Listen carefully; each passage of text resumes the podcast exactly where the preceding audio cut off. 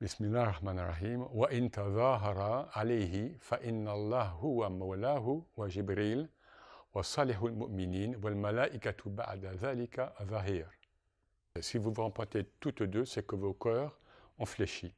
Mais si vous vous liguez contre lui, contre le prophète, alors sachez que Dieu est son maître et qu'après cela, Gabriel, donc l'archange Gabriel, les saints d'entre les croyants et les anges seront de surcroît son soutien. Ça, c'est un verset qui intervient lorsque deux des femmes du prophète, donc c'est Aïcha et c'est Hafsa, à un moment s'étaient liguées contre, contre le prophète. Et voilà, bon, je passe le, contexte. Hein, le, le, prophète incarne, incarne euh, comment dire, la réalisation humaine au niveau spirituel dans, dans la matière, dans, dans, la vie quotidienne. Donc il y a eu des scènes de ménage, voilà. Hein, il faut bien voir le contexte.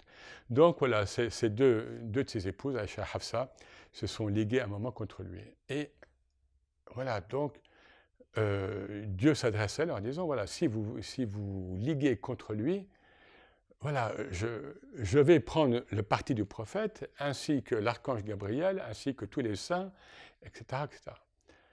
Donc, la question qui se pose, mais que beaucoup de commentateurs éludent, hein, les en général, euh, ils ne sont pas à l'aise avec ça. Ils se disent, bon, on passe. Mais Ibn Arabi et l'émir Abdelkader, entre autres, en parlent et disent, mais comment ça se fait que Dieu suscite ou convoque euh, toutes ces forces spirituelles contre deux femmes Ils répondent. Ils répondent en, schématiquement que dans, dans, la création, il y a deux forces, deux pôles. Il y a le pôle féminin, qui est donc le pôle de infial ou bien kabiliya, il dit, c'est-à-dire le pôle de réceptivité, non pas de passivité, mais le pôle donc, qui reçoit et qui va donner naissance, évidemment. Et il y a le mâle, hein, donc l'homme, qui est, lui, est dans le fi'al, c'est-à-dire dans l'action. Mais ces maîtres, donc Ibn Arabi l'Imam al-Qader notamment, mais d'autres aussi le, soulignent, le, le, divin, euh, lorsqu'il descend auprès de nous par les non-divins en particulier, il faut qu'il qu'il s'incarne, enfin, il faut qu'il qu'il ait un réceptacle, Kabil. Sans réceptacle, il est, ces noms ou ces instances divines restent pur néant. Donc, ces noms divins, parce que l'essence divine, ça, ne nous regarde pas, Zat, ça ne nous regarde pas. Mais les noms divins, les, instances divines qui sont plus proches de nous, elles, sont, elles, ne demandent qu'à être existenciées. Mais pour cela, encore une fois, il faut qu'elles aient un réceptacle. Et si ce, réceptacle que constitue le, féminin n'était pas, euh, présent, existencié, eh bien, ces noms divins, c'est ce que nous dit notamment l'Imam Abdelkader, seraient restés pur néant. Ça peut paraître un peu fort. Et ils nous disent que le, féminin seul a cette faculté du takwin. Le takwin, c'est le, la, procréer, c'est-à-dire euh, faire venir un être. Et il, se base sur un nom divin qui n'est pas canonique, El Mukawin, donc celui qui suscite l'être, qui forme l'être el, kaun. Hein. Et donc pour dire que ben, là aussi, on voit que le féminin est plus proche de Dieu que ne l'est l'homme. L'homme ou bien le principe masculin.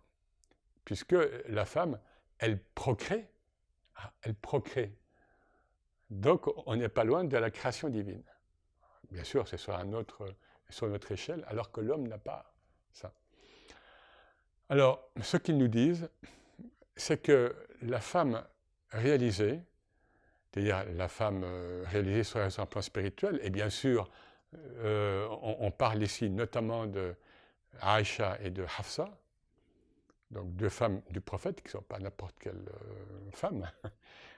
Eh bien, lorsque une femme est réalisée, elle, est dans le, elle est dans le principe réceptif, mais aussi dans le principe actif.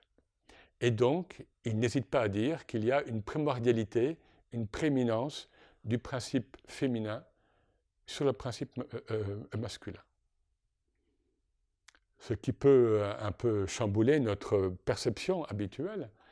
Ben, n'oublions pas, en tous les cas, que le, Coran s'ouvre en, toutes ses sourates sauf une par Bismillah ar-Rahman ar-Rahim. Encore une fois, c'est des choses qui commencent à être connues mais qu'il faut rappeler.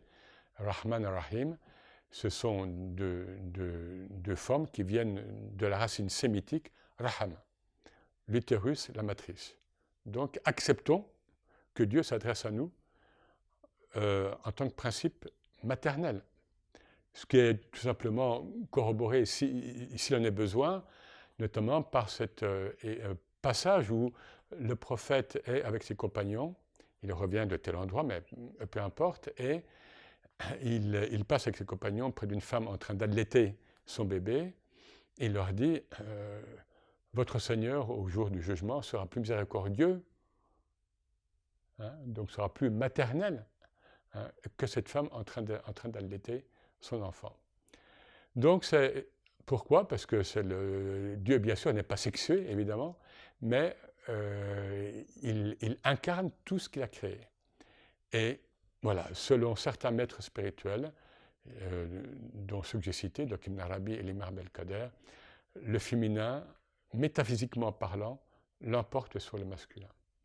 C'est quelque chose qu'il faut réfléchir, qu'il faut, sur lequel il faut réfléchir, qu'il faut méditer. Euh, mais en tous les cas, il est part du Coran. Il y a aussi d'autres instances qu'on pourrait citer. Et il y a actuellement des, certains milieux musulmans euh, dans le monde qui travaillent sur ces aspects-là, qui sont euh, quasiment cachés dans le Coran. Enfin, ils, ne sont pas avoués de manière explicite. Et l'exégèse, donc les 12-13 siècles d'exégèse que nous avons, le plus souvent, estompent encore une fois ces aspects. Parce que ces interprètes ces, et, ces, commentateurs du Coran vivaient dans d'autres contextes culturels, politiques, euh, dans d'autres coutumes. Maintenant, nous sommes dans un monde mondialisé où, l'islam peut et doit retrouver son universalisme fondateur. Merci.